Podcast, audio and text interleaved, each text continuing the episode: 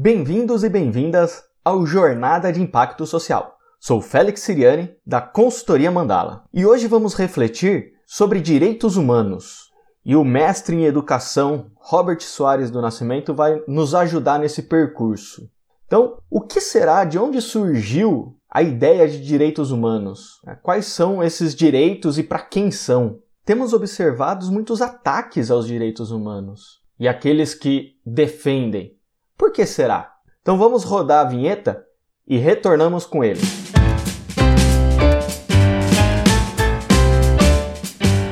Jornada de Impacto Social, por Félix Siriani, da Consultoria Mandala. Um podcast que compartilha conhecimentos, experiências, projetos e ideias com pessoas que, por meio da sua jornada, atuam e geram impactos sociais.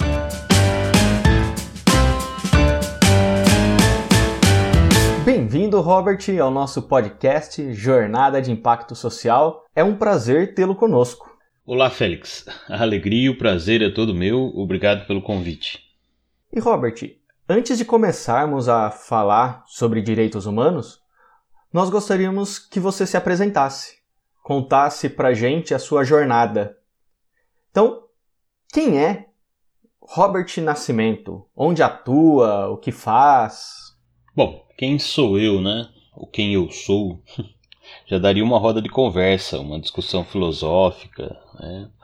é, teológica, antropológica, so, né? voltado para a sociologia.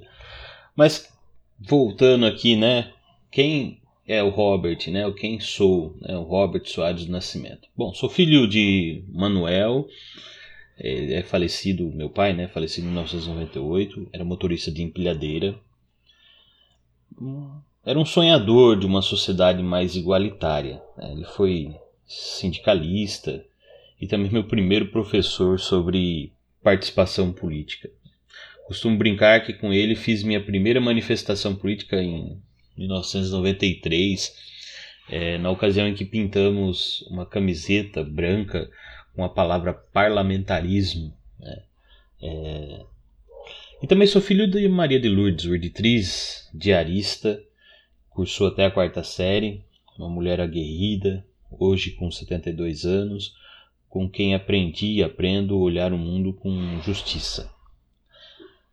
Mas também a minha formação, né, que aquela que vai moldando um pouco de quem eu sou. Eu sou formado, né, em administração e também em direito. Né, os dois são bacharelados pelo Unisal, né, o Centro Universitário Salesiano é, de São Paulo, aqui na unidade americana. Lá também fiz meu mestrado, mestrado em educação, educação sociocomunitária, e com a minha dissertação eu fiz uma pesquisa de campo voltada para o núcleo de direitos humanos, núcleo de educação e direitos humanos que, que existe na, nessa instituição, e a minha dissertação acaba indo né, um pouco para essa linha da educação em direitos humanos. Atualmente estou cursando também no, no, Unisal um curso de pós-graduação, né, é, especialização em acompanhamento de adolescentes e jovens. Esse curso, mais necessariamente, foi um convite da própria instituição para o trabalho que hoje exerço né, é, junto aos salesianos. Eu trabalho com salesianos é, desde 2001. Né, um trabalho que começou, né, é como assistente de pátio lá na, na, na no Colégio Salesiano e depois passei para a área financeira. Depois, em 2011, veio um convite para atuar diretamente na pastoral da universidade. Era é uma área né, que eu gosto de, devido às várias possibilidades dentro da, da pastoral e é um departamento também que responde diretamente à Pró-Reitoria de Ação Comunitária, Extensão, Ação Comunitária e Pastoral. Né? E lá estou até hoje, né, realizando atividades que, que vejo que colaboram com a educação no ensino superior. É, não só eu, como a equipe né, formada é, acaba realizando essas atividades. Bom, também fui professor da disciplina de questões antropológicas na pós é, é, especialização né, em pastoral juvenil do Unisal, lá no campus Pio 11, é, e professor voluntário no curso de Políticas Públicas, é um curso EAD oferecido pela CNBB, Comissão Episcopal para a Juventude, um curso gratuito EAD é, oferecido para todo o Brasil. Né? Então a gente teve experiência de ver a visão das várias juventudes ao tratar esse tema das políticas públicas. Eu também gosto, né, Félix, e milito pela defesa da educação né, e dos direitos humanos. Creio que esta paixão por esses temas né, também tem advindo desse, desse, percurso formativo que acabo de narrar. É, é um percurso que envolve educação, até por eu estar dentro de uma instituição educativa né, durante é, um bom tempo da minha vida, e também pela formação em direito, e uma formação que é, lá no curso já me chamava a atenção é, os direitos humanos e a forma que era tão mal vista. Né? Além disso, sou um, sonhador, costumo dizer, um sonhador esperançoso. Né? Creio que a sociedade poderá melhorar, né? sendo mais igualitária, né? uma condição mais igualitária às pessoas, que, que nós, família humana, né? possamos nos sentir mais livres é, ao ponto de não nos eliminarmos uns aos outros. Por isso acredito na educação e na eficácia dos direitos humanos como caminho. Né? Então, quem é o Robert? É também um sonhador nessa linha, né? mas também um sonhador que procura se envolver e participar para que essa efetivação possa ocorrer. Nós sabemos que sozinhos, né, ou sozinho, é um pouco difícil. Então, tentei, na medida do possível, fazer um, uns envolvimentos que, que ajudassem. Né? É, fui membro do Conselho Municipal de Juventude aqui de Americana, do Grupo Gestor da Justiça Restaurativa, Grupo Gestor de Estudos e Trabalho da Justiça Restaurativa também de Americana, e sempre acreditei nesses espaços participativos, com várias vozes e pensamentos. Né? e acredito muito que eles tendem a enriquecer a nossa sociedade e podem também ser um caminho para que essa família humana seja mais feliz e, e fraterna. Creio que dentro desse pouco de quem sou eu que eu narrei, acho que o, o principal eu deixei para o fim, né? Mas é, falei né, dos meus pais, é, é, gosto muito de, de estar com, com as pessoas, com a família. Acho que preciso das pessoas. Sinto muito falta nisso nesse momento de pandemia, dos amigos, de mais proximidade com a família. É, mas o Robert também tem 38 anos, né? No atual momento é, namoro, é, a Andrea. Né? Sou muito feliz por, por esse encontro na vida com ela e, e os sonhos estarem em construção juntos, né? Então esse é um pouquinho de quem sou. Eu acredito que um dos pontos principais quando eu trouxe a proposta de um podcast né, de jornada de impacto social seria trazer pessoas que geram e atuam com a transformação. E nesses oito episódios que nós já tivemos, é tão rico ver essa diversidade de atuação, de pensamentos. Né? E você contando a sua história, dá para perceber o quão importante é né, a transformação social para sua vida, para o seu projeto de vida. E Robert, eu queria que você pudesse falar para a gente, né, para começo de conversa, o que são direitos humanos, de onde surgiu essa ideia. Bom, só adentrando a história, podemos ir recolhendo fragmentos, Félix, do que é, hoje chamamos de direitos humanos, que nem sempre foi tido com, com esse termo. Né? Mas essa terminologia ganha força e ganha conhecimento é, lá em 1948, né? com, vem à tona com mais força em 1948 com a Declaração Universal dos Direitos Humanos. Essa declaração, num, num momento de pós-guerras mundiais, né? digo guerras porque o mundo viveu é, em menos de dois, é, desculpa, em menos de meio século, né? Duas guerras mundiais. É, a Segunda Guerra, que findou em 1945, acabou deixando um péssimo legado. Milhões de mortos, extermínios de determinados grupos, discriminações. Né? Lógico, vale um parênteses sobre o desenvolvimento tecnológico que acaba acontecendo durante uma guerra.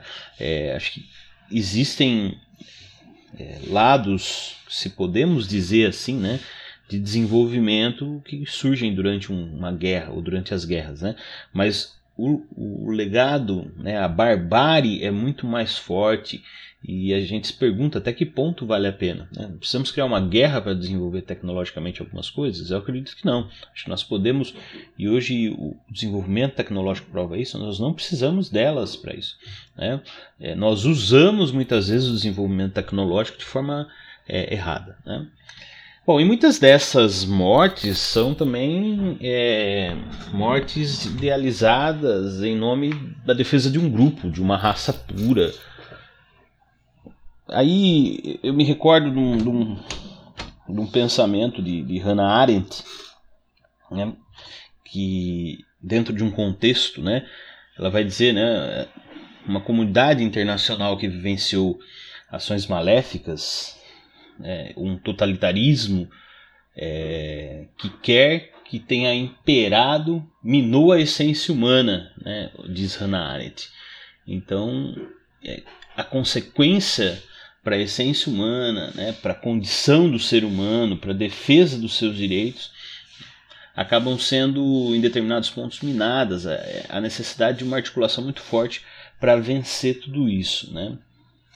Bom, depois de dois anos nesse cenário, né, depois de dois anos de, diante dessa conversa é, e, e, diante de propostas também, a Organização das Nações Unidas, né, a ONU, apresenta uma versão final é, da Declaração dos, dos Direitos Humanos, né, da Declaração Universal dos Direitos Humanos, na, na Assembleia Geral de 10 de dezembro de 1948 ela nasce como uma matriz axiológica, ou seja, rica também em valores declarados que podem inspirar os países. Ela não, não nasce como uma lei posta aos países, mas como uma declaração. E aí os países passam a buscar formas de positivarem, é, ou seja, trazer esses valores, esses princípios, esses direitos né, para dentro das suas legislações, de modo especial em constituições. É, haja vista no Brasil, em 1988, que a Constituição adere a alguns princípios do, dos direitos humanos, adere à terminologia dos direitos humanos, é, mesmo que depois, com, com, até com algumas emendas constitucionais, passe a tratar é, o, os direitos humanos como um, é, direitos, né, ou seja, tratados internacionais que o Brasil feche ou, ou formule, né, ou venha a aderir sobre é, direitos humanos, aprovados numa sessão é, bicameral, eles passam a, a ter peso de norma constitucional. Era uma discussão muito forte no Brasil até 2004, depois foi, foi resolvido né, com, com uma emenda constitucional.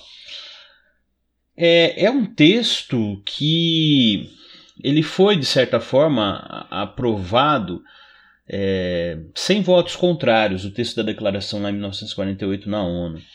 Ele teve abstenções. Né? E é engraçado porque hoje a gente escuta falar ah, os direitos humanos é coisa de comunista. Né? E lá em 1948, né, ou seja, nos, nos meados de 1948, quem se absteu de votar, votar a favor é, da Declaração Universal dos Direitos Humanos foram os comunistas, eles se abstiveram, né? aliás, não é que se abstiveram de votar a favor, eles se abstiveram da votação. Né? Então, os países comunistas é, não entraram né, para votar a favor, se abstiveram. Né? E por isso que hoje é engraçado quando a gente escuta de forma errônea de forma medíocre, né? Quem, quem usa essa essa termino, essa esse julgamento para os direitos humanos precisa lógico, ler mais, se informar mais sobre o que são os direitos humanos. Né? Os direitos humanos não é para um grupo, os direitos humanos é para todos os seres humanos. É claro que numa necessidade é, universal em que temos, onde existem grupos mais fragilizados, nós temos que invocá-los com, né, invocar os direitos humanos justamente com mais força, para que esses grupos tenham o mínimo de proteção e até de respeito às suas vidas. Né? Por isso a declaração nasce com, com esse peso. Né? Mas, e até mesmo assim, o eixo fundamental da construção né, dos direitos humanos é a dignidade da pessoa humana. Né? É, isso está até num, num, documento que trata sobre educação e direitos humanos, né? É, mas é essa a dignidade da pessoa humana que visa o integral desenvolvimento né, do seu potencial criador enquanto cidadão crítico, consciente de seus deveres e direitos. Então, o, a dignidade ela deve ser tratada e trabalhada de uma forma visando uma integralidade na formação do ser humano. Né? Porque todos nós temos é, um potencial né, de criação e, e, que podemos nos tornar cidadãos críticos e conscientes, né? não uma criticidade vazia, mas consciente. Né? Mas afinal, né, o que se, como nós podíamos dizer ou conceituar os direitos humanos? Eu particularmente acredito que um, um pouco que a ONU é, traz facilita entendermos, né? Porque de, modo resumido, o que seria né, os direitos humanos para a ONU né, a partir da Declaração Universal dos Direitos Humanos? É, são né, os direitos humanos como aqueles direitos inerentes a todos os seres humanos, independente de raça, sexo, nacionalidade, etnia, é, idioma, religião ou qualquer outra, outra condição. Né? Então vejam que isso até tem uma, uma similaridade depois com, com, o texto constitucional nosso, né, brasileiro, é, está presente na Declaração Universal dos Direitos Humanos. Então, é, essa é uma forma de enxergarmos os direitos humanos. Né? O que é direitos humanos? Né? Quando perguntam. É, são aqueles direitos inerentes ao ser humano. Ah, mas aquela raça tem esses direitos? Tem. A mulher tem, tem, o homem tem, tem. Né? Ah, mas ele nasceu num país é, bem distante da nossa realidade. Ele tem, tem direitos humanos, né? É, mas ele não fala a nossa língua, então ele tem direitos humanos. E, e com isso você passa a, a, sonhar com essa perspectiva em que a, a comunidade internacional, né, no sentido o, o planeta Terra, né, a, a família humana, como é acostumado a chamar, é, passe a se respeitar, respeitar os direitos uns dos outros, porque vejam, ela ganha força, é, a Declaração Universal dos Direitos Humanos, é, no momento pós-guerras, pós-guerras, né, como falei, mas de forma especial pós Segunda Guerra Mundial. Porém, ela não, não morre não, com isso, ela, ela passa, é, com o passar do tempo, ela ganha uma, uma intensidade maior. Né? E essa intensidade quer levar toda a, a, a espécie humana a pensar né, na sua correlação, de modo especial entre os estados, como respeitar os estados, os países, a liberdade, né, a independência desses países. Né? O... Mas lógico que com ela também não fica tudo maravilha, né? porque às vezes em nome dessa desses direitos humanos, acaba se cometendo também episódios de atrocidade. Né? E aí, para pensar um pouquinho os direitos humanos, eu gosto da proposta que o, o professor Boaventura de Souza Santos propõe, né? que é uma hermenêutica da suspeita, partindo de uma visão é, descolonizadora ou contra-hegemônica. Né? E aí ele lança algumas perguntas bem interessantes, né?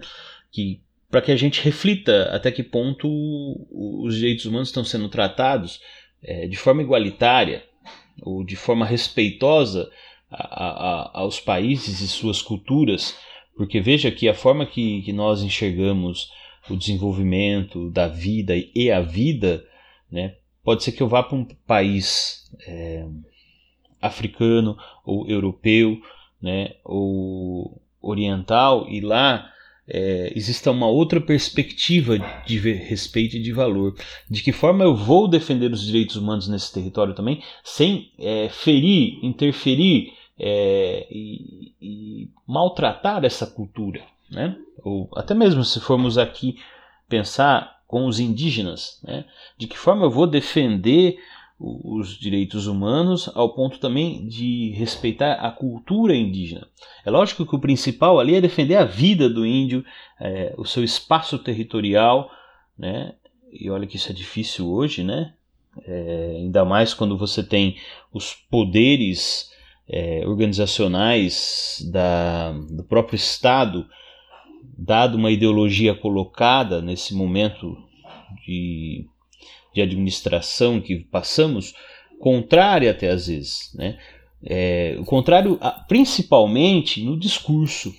E aí isso intensifica um, um, uma mudança social, porque encontra vozes na sociedade. Né? Esse discurso, é, é, essa, esse modo de expressar o pensamento sem base muitas vezes científica, teórica, é, e simplesmente é, vomitando ideias retrógradas e, e, e, fascistas em alguns momentos é, no povo, acaba encontrando eco, ou seja, pessoas que pensam igual e vão é, replicar aquilo quando não vão executar aquilo que é dito. Então, por isso é muito importante nós termos um pouco essa, essa hermenêutica da suspeita, que vai trazer para nós algumas perguntas que podem nos ajudar. Né? Lógico que valeria a pena é, ler depois aquilo que Boaventura tem como proposta, né? o, Boaventura de Souza Santos.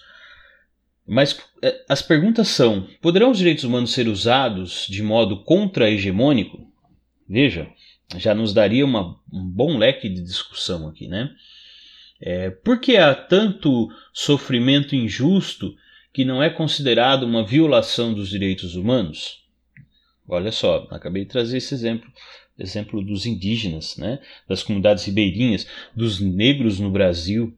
Né? Vivemos é, nessa semana aqui de é, penúltima semana de, de novembro, né, no Dia da Consciência Negra, um, uma cena assim assustadora e que ao mesmo tempo reflete a forma de pensar é, na, na, forma que o Brasil tem encarado a, a desigualdade racial, né? uma cena forte de um negro sendo morto, espancado e asfixiado por seguranças de um, de um determinado é, supermercado. Né?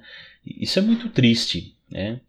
É, não podemos é, banalizar a vida diante dessas situações. Não podemos banalizar a vida em situação nenhuma. Hannah Arendt, tra, Arendt traz a, a a questão da banalidade do mal, quando é justamente isso. É, ao participar do julgamento de Eichmann, né, um dos braços direitos do, do nazismo, ela, ela percebe naquele é, senhor, né, sendo julgado no Eichmann, que ele era só um, um burocrata sem reflexão. Né? Ele levou milhares de pessoas para a morte, mas ele estava cumprindo uma ordem. Então vejam, é, é, mais importante cumprir uma ordem ou proteger a vida? Então esse é o perigo das ideologias, né? Quando, em nome de cumprir ordem, em nome do, do respeito, em nome da pátria, eu é, vulnerabilizo, né? É, eu banalizo a vida. É um perigo extremo. Por isso nós precisamos pensar, é, porque há tanto sofrimento injusto nessa sociedade é, que não é considerado uma violação dos direitos humanos às vezes. Né? E não, isso não é mimimi. Né? E até esse termo mimimi, eu diria que ele, ele vem como, em alguns momentos, fundamento é, de respostas, né? Ou seja, ah, lá vem o pessoal do, dos direitos humanos com mimimi. Né? E não é. Nós precisamos refletir sobre a vida, porque é pensando e refletindo que nós vamos criar é, condições de proteger essa vida. Né? Bom, então mostrei duas perguntas e ele também termina com, com, com outras duas, né? Que são, se casam. Que outras linguagens de dignidade humana existem no mundo? Que eu não posso achar que só existe a minha linguagem de dignidade humana nós vivemos um multiculturalismo, né? um universo de culturas.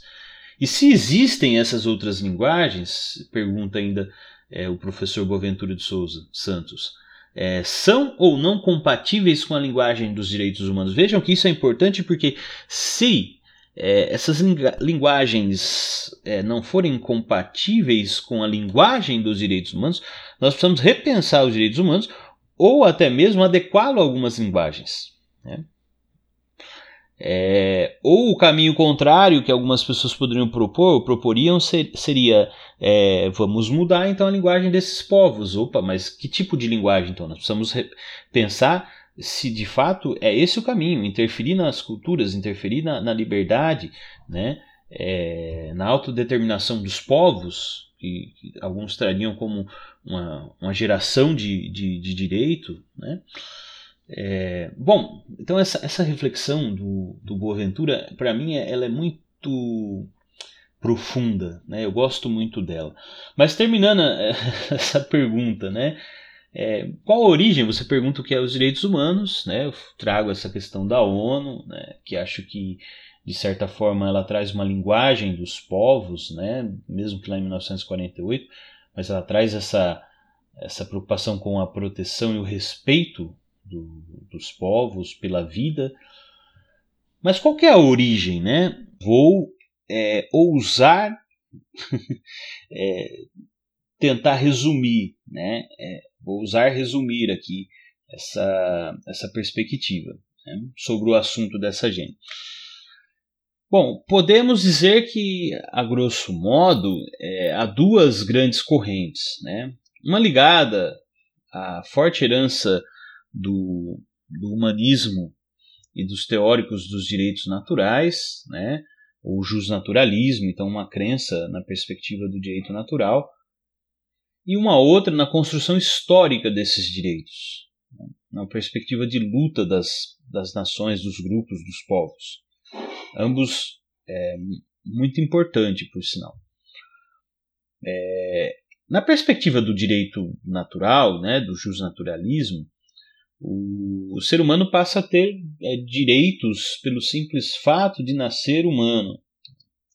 O próprio Norberto Bobbio vai recordar né, que a Declaração Universal dos Direitos Humanos traz que todos os seres humanos, vai estar lá né, no artigo 1, nascem livres e iguais em dignidade e direitos. Vejam só, nascem livres né, e iguais em dignidade e direito. É um pouco reflexo esse texto daquilo que a, a própria Declaração dos Direitos do Homem na França, lá no século XVIII, também trouxe. Então ela porque os franceses tiveram uma forte participação lá em 1948, né, a citar é, René Cassin, é, isso impacta né, a visão de, de, construção e até de linguagem da declaração. E, bom, se assim nascemos, né, é, remonta-se ao direito natural, né, porque já nascemos com esse direito. Não há necessidade de uma intervenção estatal ou de um terceiro. Né. Claro que às vezes para é, efetivar esse direito tem essa necessidade, mas já nos é dado né, esse direito. E por isso ele tem vínculo com a visão religiosa também. Né? Podemos buscar a, a, a criação. Né? Todos fomos criados à imagem e semelhança do Criador. Logo, isso até é uma visão da antropologia cristã, trazemos também essa dignidade do Criador conosco né? se somos a imagem e semelhança dele. Então, há de se respeitar. Né? E, então, vejam, bem resumido, uma visão justnaturalista. Ali nós teríamos Santo Agostinho, Tomás de Aquino, é, que podem trazer um pouco mais essa perspectiva do direito natural. E, depois alguns pensadores, né, também da filosofia, né, que podem nos, nos ajudar. Bom, na perspectiva da construção histórica, podemos destacar as conquistas desses povos por direitos. E aí alguns teóricos, né, a, a saber o próprio Fábio Conder Comparato, né, um professor da USP, é muito re referenciado nessa área dos direitos humanos, um grande estudioso dessa, dessa linha, ele vai recordar né, alguns fatos históricos, né, que aqui toma a liberdade de recortar alguns. Né. O Código de Hammurabi, lá no, no século XVIII, antes de Cristo, aí dando saltos, né, a Carta Magna de 1250, que também trará é, alguns aspectos, vejam, não são direitos humanos escritos nesses códigos, nessas cartas, mas são direitos dos povos, são direitos conquistados, né, são manifestações de direitos. Então, isso, é, com o, o, o andamento da história, com o decorrer do tempo, vai se formando até desencadear naquilo que vamos é, chamar propriamente de, de direitos humanos. Né? Depois, o, os marcos históricos que assinalaram a institucionalização de direitos. E aí podemos citar as revoluções inglesas do século XVII, a Declaração de Direitos da Virgínia, que dá o surgimento dos Estados Unidos é, da América. É, depois, na França, a Declaração de Direitos do Homem e do Cidadão, em 1789. E depois, de, na sequência, a Declaração dos direitos da mulher e da cidadã. Vejam, no mesmo espaço, no mesmo país, anos depois, em virtude de uma manifestação fervorosa do, do movimento é, feminino ou até feminista, né, é, nasce uma declaração própria, porque na França se cria uma declaração dos direitos, e taxativamente se coloca isso, do homem e do cidadão, mas veja as mulheres. Né?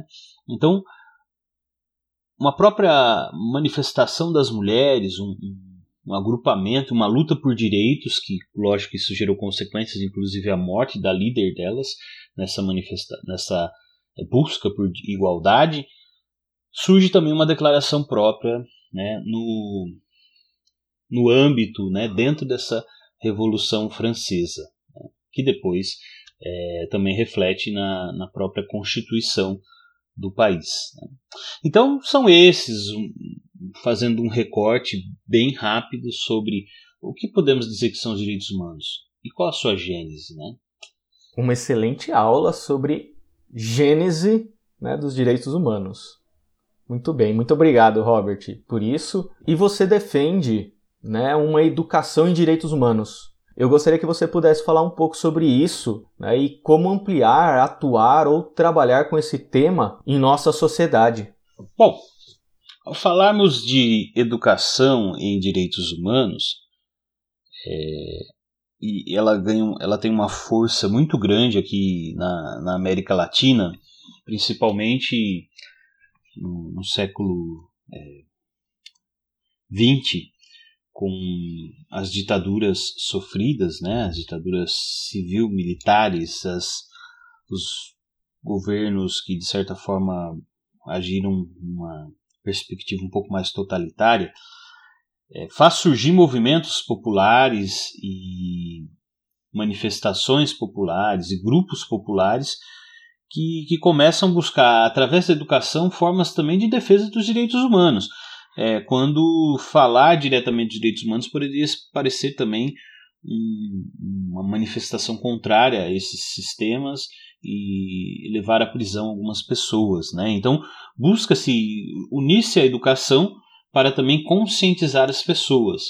Né? E aqui na América Latina, né, o, o, a busca né, e a conceituação dos direitos humanos vai ganhando corpo, vai ganhando movimento. Né? Você tem também nos Estados Unidos e na Europa alguns países que se dedicam na formulação né, da, desse, desses conceitos. Né? Mas olhando aqui para a gente, né, é, precisamos olhar para os direitos humanos, ou, ou, ao falarmos da educação e direitos humanos, é, precisamos necessariamente que os sujeitos tenham contato, conheçam os seus direitos, tenham familiaridade com a Declaração Universal dos Direitos Humanos. Só conhecendo que eles vão passar, ou nós passaremos a exigir que eles sejam cumpridos. Né? Se eu não conheço os meus direitos, eu não vou ter como também é, exigi-los. Né? E aqui alguns podem até questionar, mas e os deveres? Né? Os deveres também, eles estão embutidos nos direitos, mas é dever meu saber os meus direitos. Então, consequentemente, sabendo né, é, dos meus direitos, eu vou agir de uma forma. É, isso não é, lógico, não naturalizando os deveres, mas é, sabendo os meus direitos, ou seja, o dever de saber né, os meus direitos, me levará também a constituir uma sociedade mais justa. Né? É, alguns vinculam só os deveres à obediência. A obediência também é, é em determinados ambientes é importante, mas é, obedecer sem refletir só vai nos tornar é, serviçais né, e não sujeitos sairemos da condição, porque se conhecemos e não exigimos, saímos da condição podemos sair da condição de sujeitos né, para serviçais, objetos, é, sermos usados para as coisas. Né? Eu usei há pouco o exemplo de Eichmann, que hoje em dia, se você for usar o mesmo critério, você encontrará nas instituições é, públicas e privadas pessoas que estão ali para cumprir ordem. E é nítida essa expressão, eu estou cumprindo ordem, não tenho o que fazer. Mas isso é injusto, ah, mas eu estou cumprindo ordem. Né? Então, é, nós precisamos ter, e isso é um processo longo, demorado, né? mas ter pessoas que reflitam. Né? Bom, eu entendo também que a Constituição Federal, né, lá de 1988, a Lei de Diretrizes e Bases da Educação Nacional, né, a própria Declaração Universal dos Direitos Humanos, algumas resoluções da ONU, o, o programa, né, a ONU criou também programas mundiais de educação e direitos humanos, ajudam na fundamentação desse assunto, ajudam-nos a ampliar e, e também buscar mecanismos de atuação sobre como trabalhar esses temas é, na sociedade. E ah, lá no meados de 1970 né, tal, é, a educação popular ganha força porque os movimentos sociais, né, alguns grupos da sociedade começaram a trabalhar os assuntos relacionados aos direitos humanos, direito é, é, à vida, direito de votar, direito é, até direito de resistir, é, direito de expressar opinião, né, direito de manifestação, né, direito à água, à terra, à saúde. Começaram a discutir isso de uma forma é, mais ampla, né, mais crítica, sentando, vendo as necessidades da, da, da daquelas comunidades. E, vejam, isso é o que? É você discutir o tema com a sociedade ou com a comunidade, consequentemente com a sociedade, e a partir dali criar mecanismos para que se vá executando o, os direitos humanos. Né? E eu vejo que os direitos humanos devem ser conhecidos para serem protegidos. Porque a gente ouve falar em direitos humanos, mas parece que é, os direitos humanos a gente personalizou ele em alguém, né? Então acontece um fato tal, é culpa dos direitos humanos. Não, os direitos humanos é um grande guarda-chuva de responsabilidades né, dos países e, de modo especial, é, direitos que as pessoas têm que não podem ser negados pelo, pelo país. Falo agora do Brasil, no caso. Né? Eu não posso negar um direito humano a uma pessoa. Né? Eu não posso negar a saúde, eu não posso negar a vida, não posso negar acesso à água, é, eu, eu, não posso é, realizar torturas com essas pessoas, por mais que a gente veja ainda, né?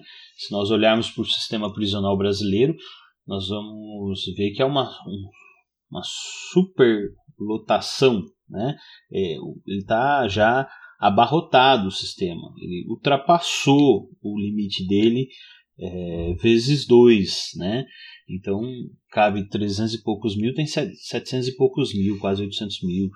Né? Então, é, é para se refletir sobre a condição dos seres humanos. E nós, como nós vamos exigir, e não estou falando de coitados, estou falando de condição humana, como nós vamos exigir dessas pessoas que saiam de lá é, normais para a sociedade, normais entre aspas, né? Porque a gente quer o, o normal nosso que está aqui fora, né? E, então é necessário que, que essas pessoas tenham acesso à educação, a psicólogo, assistente social, igual os que estão aqui fora têm. Igual os que estão aqui fora têm. Acontece que às vezes nós não temos aqui fora, mas lá dentro tem. E aí gera toda uma discussão da sociedade, né? Bom, o que podemos inovar também é na metodologia, como eu citei, inclusive feita por alguns movimentos sociais, por alguns grupos da sociedade, né? É, de se apresentar esses direitos para que eles não sejam algo cansativo. Eu lembro que na minha pesquisa de campo, todo mundo assimilava os direitos humanos à lei. Né? Mas eu não conheço bem a lei, então não vou saber te dizer o que é os direitos humanos. Né? Quando, no fundo, durante a conversa com esses sujeitos é, da entrevista, a gente percebia que eles conheciam o que eram os direitos humanos, só que estavam preocupados em decorar a lei.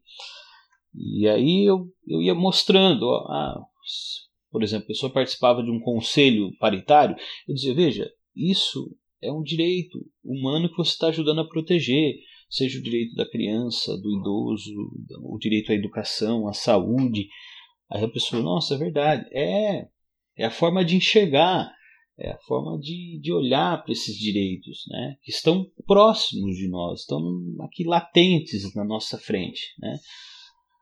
Então, a cultura, na verdade, é um caminho muito propício para ajudar a gente a entender. Então, eu tenho educação, eu tenho também a cultura, né? É, vejam, quando as músicas surgem, o movimento hip hop, teatros, né? É, eu tenho com isso, né? Poesia, né? Eu tenho grafite e tal. algumas coisas estão dentro do movimento hip hop, né? Mas eu tenho aí o nascimento, o surgimento, né? A, a imersão de, de dos direitos humanos para a sociedade, numa linguagem acessível, né? Todo poder emana do povo. Imagina eu chegar e falar isso para as crianças, né? da, do ensino primário. Eu preciso trabalhar isso de outra forma, mais lúdica. Né? Então eu vejo que é, nessa, nesse momento a metodologia, a criatividade ajuda muito e a troca de experiências né? com outras com outras universidades, com outras escolas, né? Com a educação formal e não formal dialogando. Acho que isso ajuda muito. Bom, um, um, para a gente entender também um pouco sobre essa questão do, da educação em direitos humanos, né, é uma fundamentação, uma busca de conceituação, né, é, vai dizer assim, né, que os componentes inerentes à educação em direitos humanos incluem conhecimento, habilidades e atitudes consistentes com os princípios dos direitos humanos reconhecidos que empoderam indivíduos e grupos para que possam enfrentar a opressão e a injustiça, então, já citei, por exemplo, um momento histórico que vivemos, a ditadura. É nesse contexto que as pessoas é, se empoderavam, né, ou buscavam mecanismos para se empoderar, para enfrentar, enfrentar a opressão e as injustiças. Hoje não é diferente. Né? As pessoas tentam se empoderar, é, os grupos tentam empoderar os, as pessoas para vencer as injustiças. Né? É, uma, e isso quem, quem traz um pouco né, é a Flávia Piovesan, num texto dela com uma outra autora, Faquin, né? mas eles, elas vão beber na Tibbets, né? uma autora, é, salvo engano, norte-americana. Né? O, bom, a prática de, de direitos humanos, ou a prática da educação em direitos humanos, para ser mais preciso, não é uma ação neutra.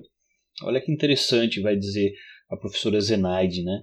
É, ela não é uma ação neutra e contínua, mas essencialmente política e socialmente construída e comprometida com a promoção, a proteção e a defesa dos direitos individuais e coletivos, de toda a humanidade, pois ela surge no contexto de lutas sociais engajadas com a construção das forças sociais democráticas, através de movimentos sociais e organizações populares. É, eu trago essas, esses dois recortes, né, esse da professora Maria Zenaide e o da Tibits, que a Piovesan e a Faquin também recortam, é, citam, para que a gente é, veja que toda isso, tudo isso que foi conversado antes sobre a educação e direitos humanos está fundamentado.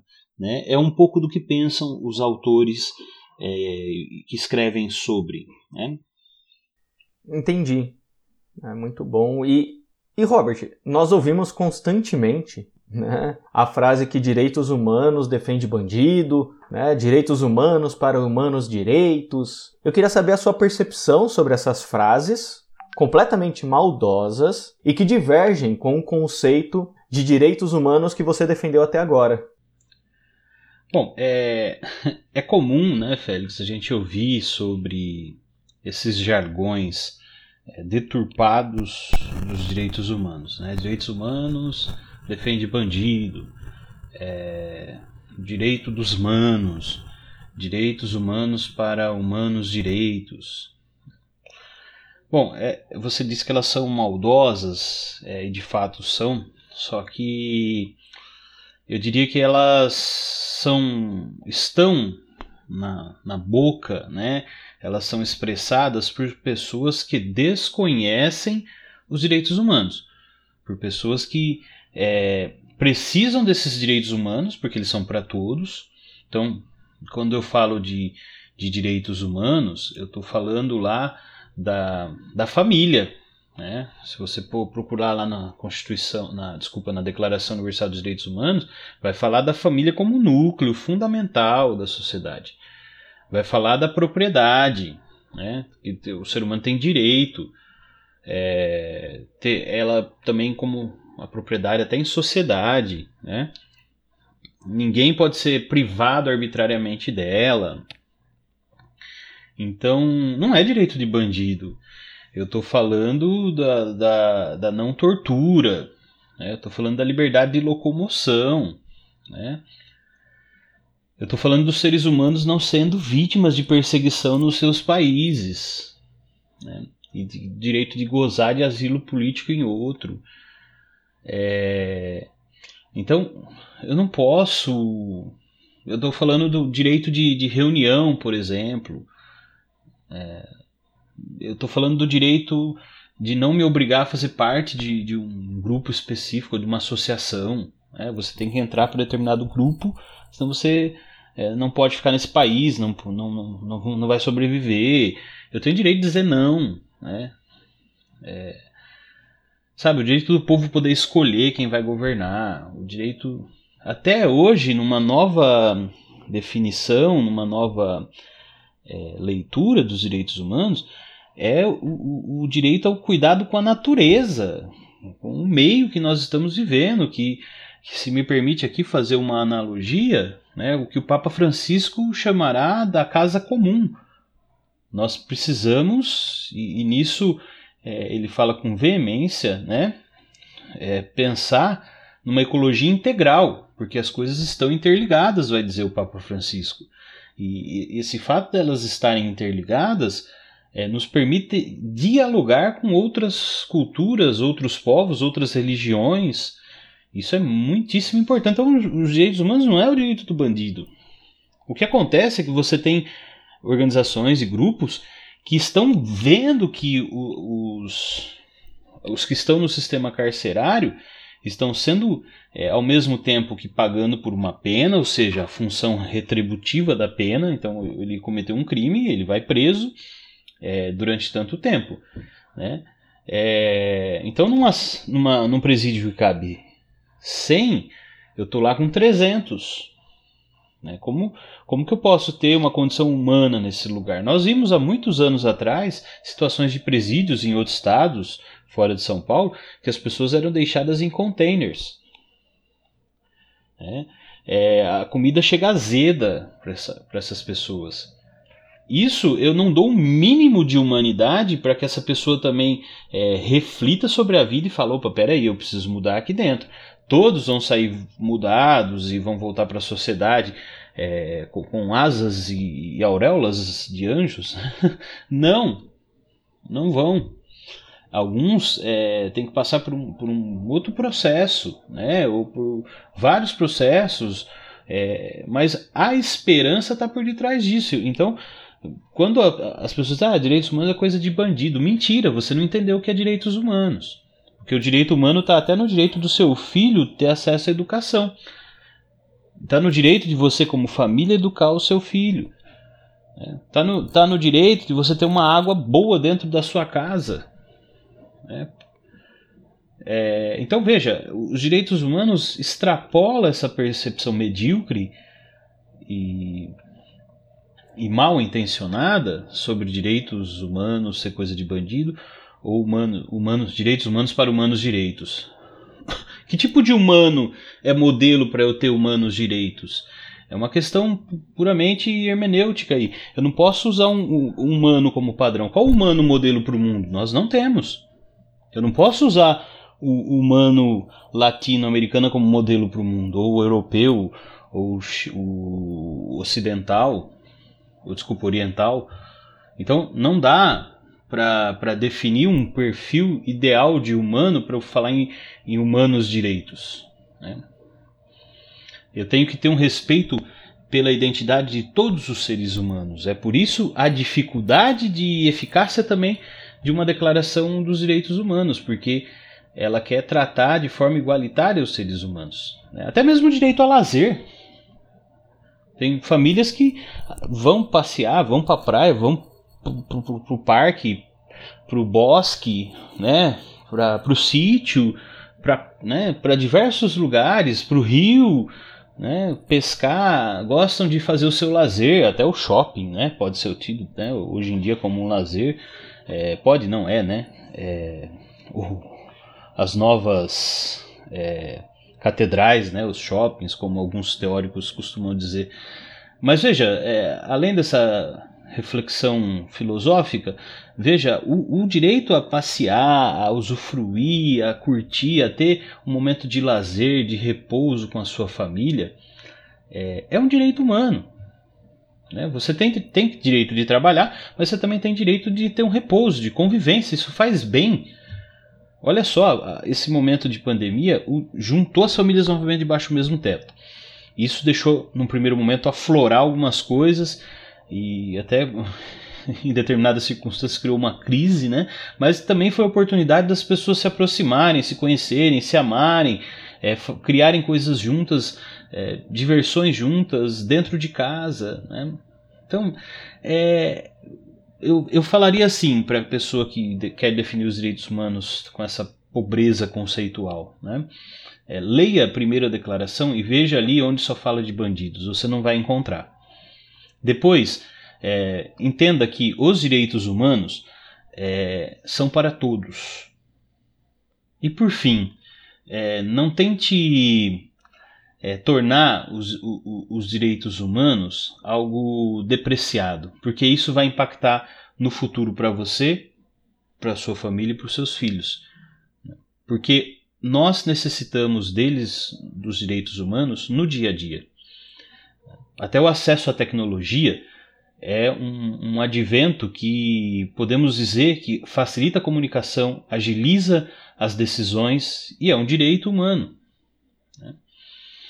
Então, acho que são coisas a serem refletidas. Né? Nós falamos em gerações de direitos ou é, dimensões dos direitos humanos e, e elas são construídas de forma histórica, né, porque várias, vários fatos na história vão acontecendo até que essa, essa ideia de gerações, dimensões surge lá no, no, no começo do, do século XX com um discurso do Karel Vazak, né?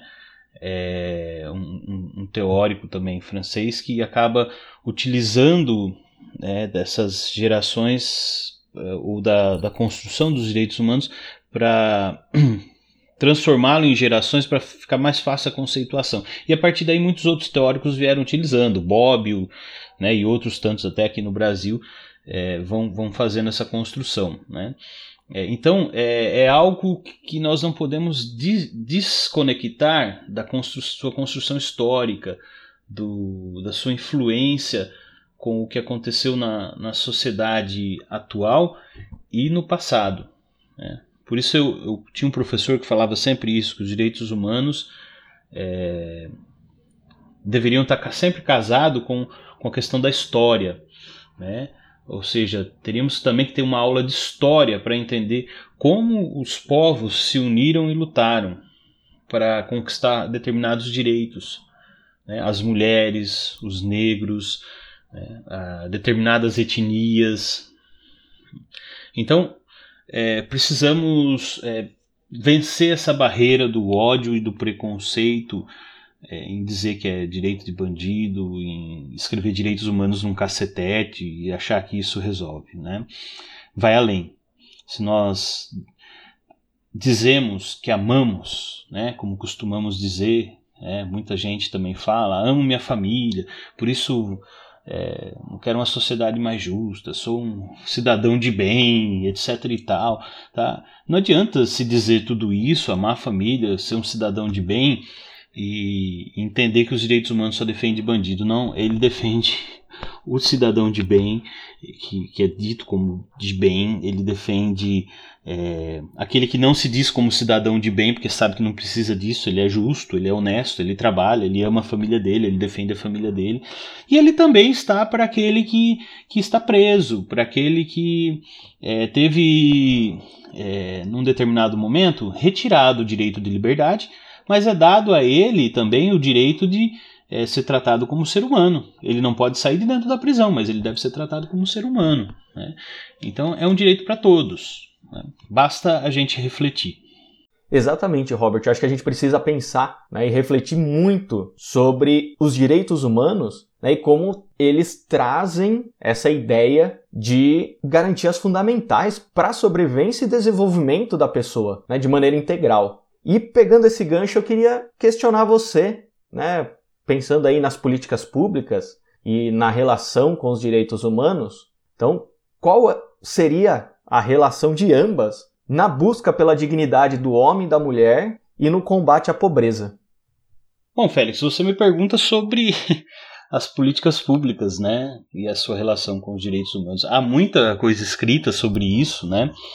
E eu entendo que é um casamento muito perfeito, porque as políticas públicas, de forma geral, refletem os direitos humanos, elas como um todo, né? Porque elas, as políticas públicas nascem justamente para defender a vida, defender a, a dignidade, é, de forma direta ou indireta, né? Você tem políticas públicas para com, com é, contornar né, a situação da desigualdade. Então você dá acesso a um pouco mais de dinheiro para determinadas classes sociais por meio de políticas públicas, a exemplo do Bolsa Família. Então, quem tem uma renda abaixo ou até X, né, tem direito a receber tanto. Está no momento de pandemia, determinadas, determinados grupos têm direito a receber 600 reais, 1.200 reais, é, prorrogou-se, né? E, e, veja, é uma política, eu estou aqui jogando tudo dentro de um, de um de um balaio as políticas públicas para facilitar o entendimento, mas eu sei que existe uma diferença e você conhece muito melhor que eu.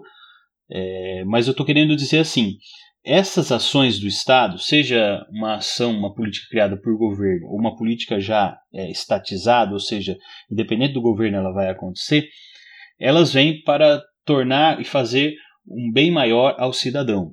Né? Veja que nesse momento de pandemia, não era 600 reais que o atual governo queria dar, mas o Congresso teve que intervir e bater o martelo, né, dizendo, não, vocês vão dar um valor maior, não 200 reais.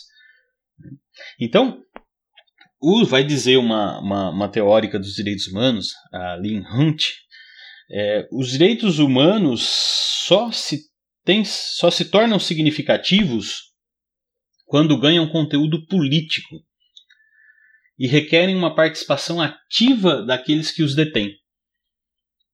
Então, para que aconteça, de, de, certa forma, é, eficazmente esses direitos humanos, eles têm que ganhar um conteúdo político, eles têm que se tornar uma, uma política pública, é, uma luta de classe, uma luta de grupos políticos, não partidária, mas vejam, você tem hoje no Senado, em determinado, na Câmara dos Deputados, o grupo que representa as minorias. Ah, mas as minorias não são em quantidade pouca gente. De fato, porque a minoria não é uma questão quantitativa. A minoria é uma questão representativa. Eu tenho muitos negros no Brasil, mas eles são os que têm menos acesso. Eles são os que mais é, morrem. Eu tenho muitas mulheres no Brasil, mas elas ainda são espancadas. Eu tenho que criar uma lei do feminicídio para que o cara, para pelo menos tentar fazer com que o cara reflita contra a agressão que ele faz com a, com a sua companheira. Não é o caminho. O caminho não seria criar essas leis, o caminho seria que a gente tivesse uma sociedade que se respeitasse. Mas veja, eu tenho que criar uma lei do feminicídio, eu tenho que fazer proteções contra, contra grupos minoritários, grupo LGBTQI, né? É, preciso ter uma proteção, aumenta o índice. Os, as crianças e adolescentes são vulneráveis. Então, tenho que ter um grupo né, chamado ou, eles são tidos como minoria, mas não por causa da quantidade numérica, mas por causa da sua participação, mas por causa da sua. É, por, por terem voz, né? Que voz tem as mulheres, sendo que a maioria do Congresso e do Senado não é formado de mulheres? Que voz tem os homens se a maioria é, desculpem, os negros, né, os homens têm voz, e tem muito, principalmente o homem branco e, e, e burguês, né? Mas que voz tem a, a, os negros quando você olha para uma Câmara Municipal com pouquíssimos negros? Você olha os cargos de poder, não tem. Você olha núcleos, às vezes, que cuidam dos, da questão étnico-racial, e você não tem ali um indígena, um negro. Né? Então, as políticas públicas elas têm um, um, um, conteúdo, ou melhor, os direitos humanos eles têm um conteúdo muito grande político, né? E eles pedem essa participação daqueles que detêm o poder político, daqueles que detêm esses direitos para que tenham voz. Né? E aí pensando um pouco nas políticas públicas, eu sugeriria, não é o caso agora da gente destrinchar, mas os planos né, e programas criados pelo, pelos governos federais, e depois os estados também criaram, os municípios também criam, sobre eh, direitos humanos. Então, por influência é, até da, de alguns programas da ONU, você tem um programa mundial sobre direitos, sobre educação e direitos humanos, que teve várias fases. É, você tem um, um programa próprio sobre educação e direitos humanos, né, da ONU, que valeria adentrarmos para saber o que eles dizem sobre, mas tudo isso se refletiu, por um exemplo, aqui no Brasil, através de programas nacionais sobre é, direitos humanos e sobre educação e direitos humanos. Então você tem lá em 1996 o programa 1, sobre, né, o, o Programa Nacional de Direitos Humanos 1, e em 2002 o Programa Nacional de Direitos Humanos 2. Né? E, consequentemente, a criação da Secretaria Nacional de, de Direitos Humanos em 1997, né? Tudo isso dentro do governo do, do ex-presidente Fernando Henrique. Né?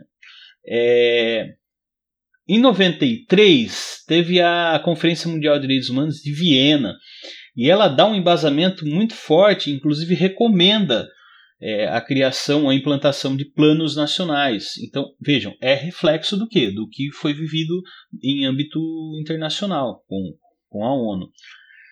Na sequência, né, você tem aí o, o governo do, do ex-presidente Lula e, e, é criado, né, durante o governo dele, mais dois programas também de, de, de, direitos humanos, né, relacionados aos direitos humanos. Você tem o Programa Nacional de Direitos Humanos criado em o 3, né, criado em 2010, e você tem o Plano Nacional de Educação e Direitos Humanos, criado em 2003 e revisado depois em 2006. E aí ali você tem diretrizes, objetivos estratégicos, ações programáticas, é, com nomea nomeações né, de órgãos responsáveis. Então é, seria muito interessante para quando a gente pense ou vá pensar no âmbito municipal políticas públicas sobre educação e direitos humanos, ir a, a, a, esses programas e planos, de modo especial os mais atuais, né? que eles vão nos dar diretrizes. Né? E entendo eu, né, na minha modesta concepção, que é, teríamos muito a beber destas fontes, é, principalmente para uma maior é, contribuição e, e, e, representatividade dos grupos municipais quando forem brigar, pleitear coisas sobre é, os direitos humanos. Depois, em, em 2012, já no governo da, da ex-presidente Dilma, você tem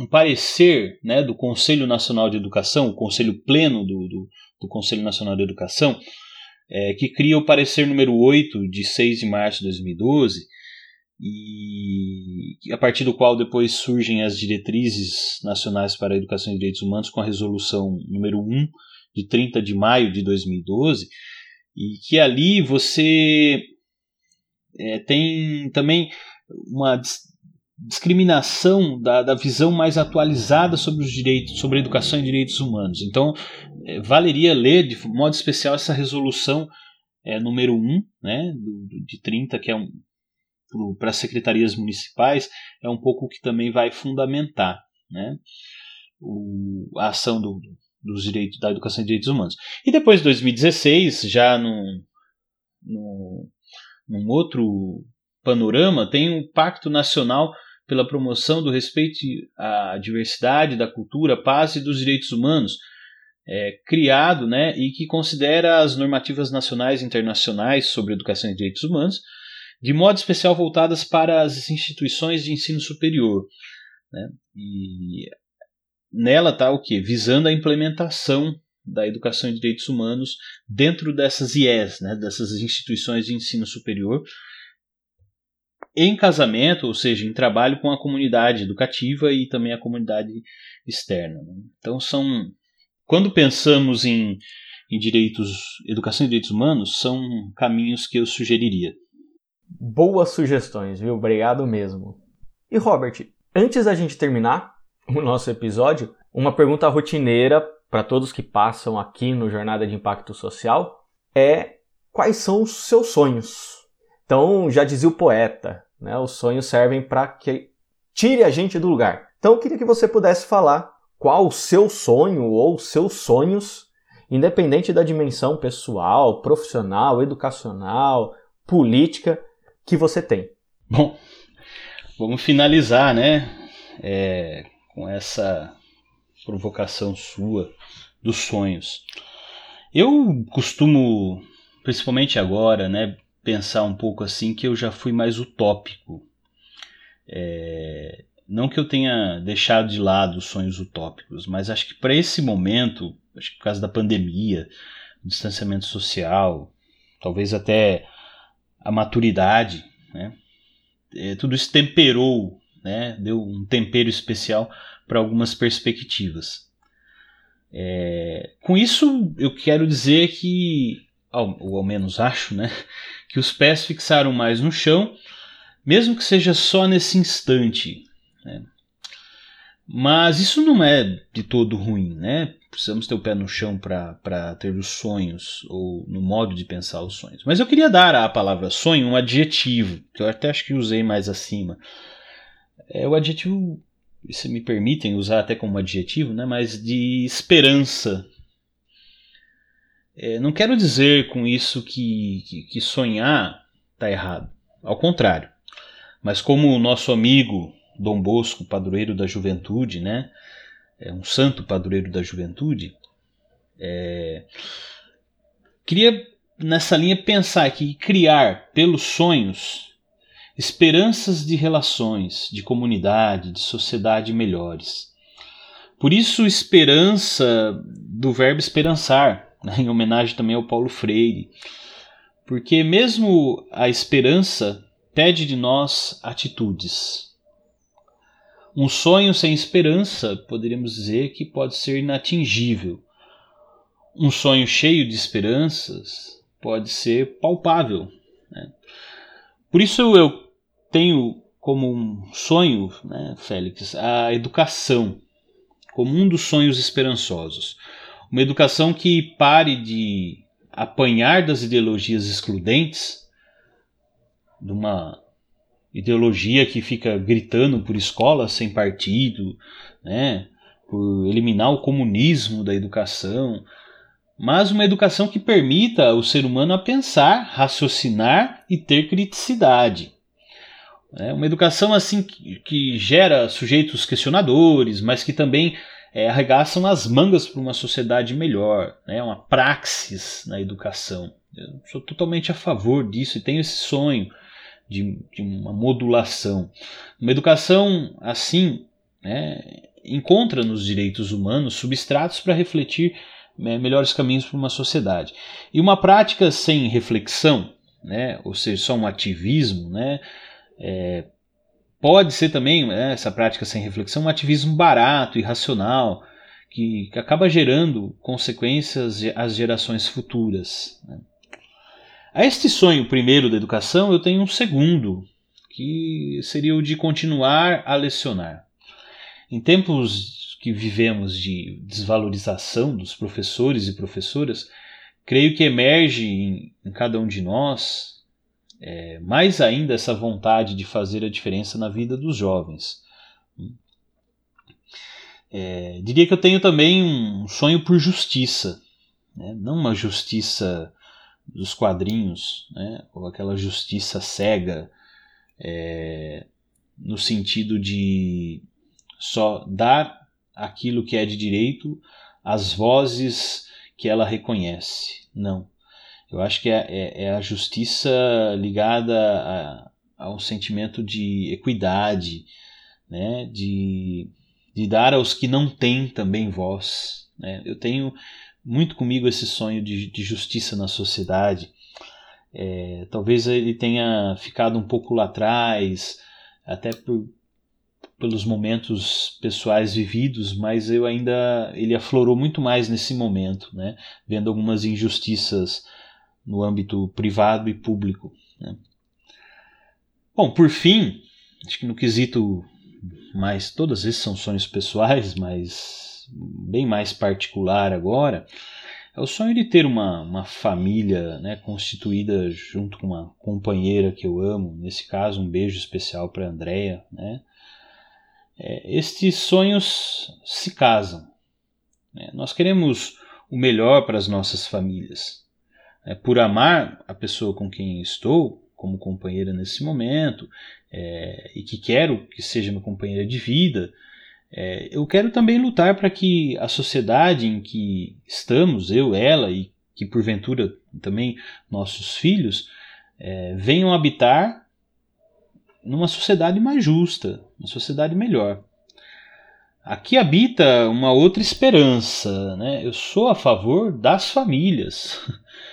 é, mas de todas as famílias, e não uma, a exclusão de determinadas é, uniões que, que, que, não são tidas como famílias ou padrão imposto, que não são atendidos, por isso não são famílias.